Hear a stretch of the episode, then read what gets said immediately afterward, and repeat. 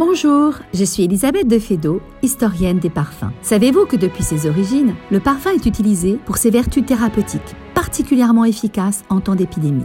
Arrêtons-nous dans cet épisode à la période de l'Antiquité. À cette époque, en Égypte, en Grèce, à Rome et dans tout l'Orient, les aromates avaient vocation non seulement religieuse, mais aussi thérapeutique et hygiénique. Autant de pratiques de purification qui ont conduit à la constitution d'une vaste pharmacopée aromatique. En Égypte antique, par exemple, certains parfums entrèrent dans la pharmacopée, notamment le kifi, connu pour calmer les anxiétés et pour favoriser le sommeil.